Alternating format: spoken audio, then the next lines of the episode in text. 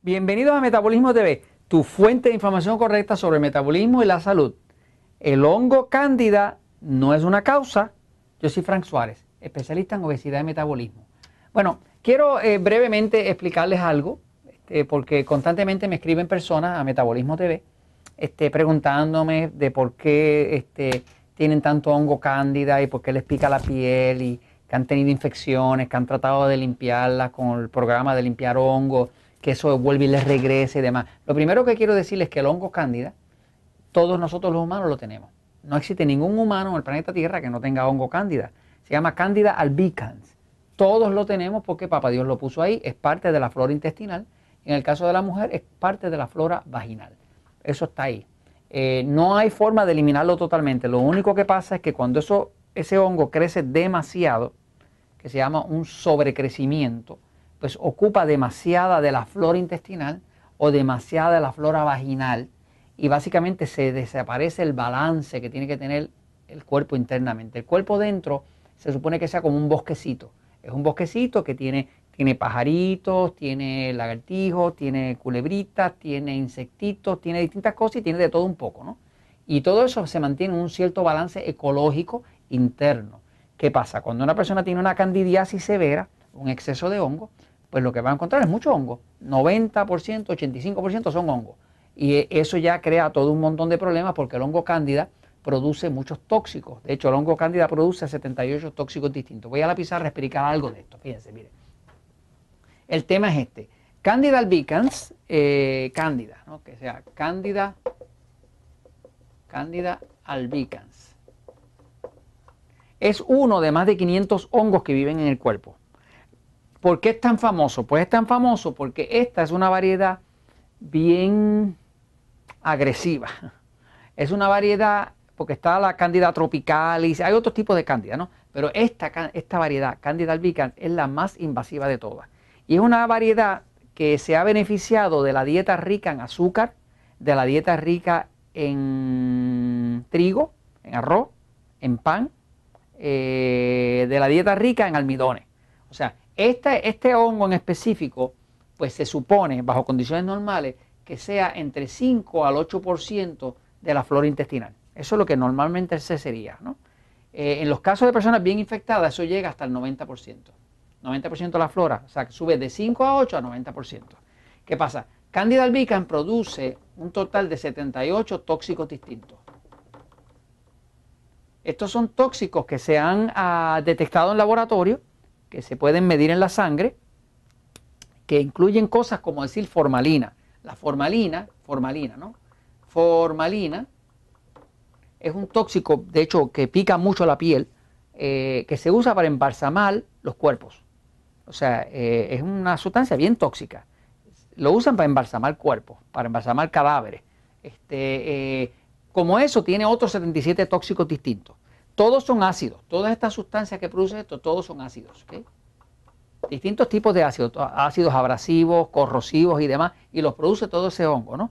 ¿Qué pasa? Cuando una persona tiene una infección severa de hongo cándida, pues va a tener sinusitis, migraña, picores en la piel, gases continuos, cansancio, le puede dar depresión, metabolismo lento, empieza a engordar, no puede bajar de peso, se siente cansado, se le afecta la tiroides, tiene estreñimiento, se levanta cansado, duerme mal, es un desastre total, ¿no? Entonces, una de las razones por las cuales nosotros, dentro de los Natural Slim, eh, que tenemos en Puerto Rico, en Estados Unidos, Relax Slim, en México, eh, en Panamá, pues este, tenemos los Natural Slim donde usamos un programa para limpiar hongos cándida. Pero quiero explicarle que cándida como tal, hay quienes piensan que es una causa, una causa de problemas. Sí es verdad que causa problemas, pero cándida como tal no es una causa. Cándida como tal es un efecto es un efecto, es un efecto de un medio ambiente interno que está en mal estado. O sea, primero uno tiene que tener un medio ambiente que es un cuerpo que está débil, un cuerpo donde están muriendo demasiadas células, un cuerpo que está mal alimentado, un cuerpo que está debilitado, entonces puede tener candida. Porque bajo condiciones normales el cuerpo está hecho para tener un sistema inmune. El sistema inmune del cuerpo es el sistema de defensa, es el que pelea contra los virus, los parásitos, los hongos, las bacterias. Ese es como nuestro ejército interno que nos defiende de todos los posibles ataques que vengan por la piel o por cualquier sitio, por la respiración. El sistema inmune nos defiende. Pero ¿qué pasa? Cuando el cuerpo está lleno de tóxicos, el sistema inmune se afecta y ya no se puede defender porque hay poca energía. Y cuando no se puede defender, entonces el hongo hace fiesta. Sigue. ¿Qué pasa? Cándida no es una causa, es un efecto. Es un efecto de un cuerpo que está en mal estado. O sea que para uno poder tener una infección severa de cándida, uno tiene primero que descontrolar la dieta con mucho carbohidrato refinado, pan, harina, azúcar, dulce, chocolate, Coca-Cola, eh, pizza, desastres, cosas desastrosas de esas, que entonces crean un ambiente interno en el cuerpo que es muy favorecedor de la Candida albicans, porque la hace que se reproduzca. Eh, se ha visto que el hongo cándida, si usted lo eh, echa en un platito, se llama un Pietri dish, que se usa en el laboratorio, usted echa hongo cándida, le echa azúcar y crece siete veces más rápido. Azúcar. Así que cuando usted come mucho carbohidrato, que sube mucho la glucosa de la sangre, que es azúcar, pues ese hongo se acelera, ¿no? Entonces, eh, ¿qué causa que la cándida crezca tanto? Pues lo que usted come. ¿Qué causa que ese hongo este, le ataque tan fuerte? Pues que el cuerpo está débil. ¿Por qué está débil? Bueno, porque lo que usted come y todo el ambiente que usted ha creado y no tomar agua y todo ese tipo de cosas debilita el cuerpo. Al debilitarlo, el hongo no es la causa, el hongo es el efecto de lo que usted está nutriendo al cuerpo y del mal estilo de vida que usted lleva, ¿no? Así que no hay otra. Para que sepa más, Candida albicans, igual que todos los hongos, los hongos se llaman saprositas. Saprositas. Búsquenlo en el diccionario para que vea. Sapro, del griego, quiere decir muerte. En otras palabras, los hongos, los hongos viven de las cosas muertas. Usted ve que algo se pudre, pues se le pega un hongo. Usted ve que un, pan se pudre, pues le sale hongo. Usted ve que un animalito se, se muere y se pudre, se le sale un hongo. O sea, que los hongos viven para descomponer la materia orgánica. Esa es la razón del hongo dentro de la naturaleza, de todos los hongos. ¿Qué pasa? Los hongos son saprositas. Como son saprositas y sapro quiere decir muerte, pues ¿dónde es que hay mucho hongo? Pues en un cuerpo donde hay muchas células muertas.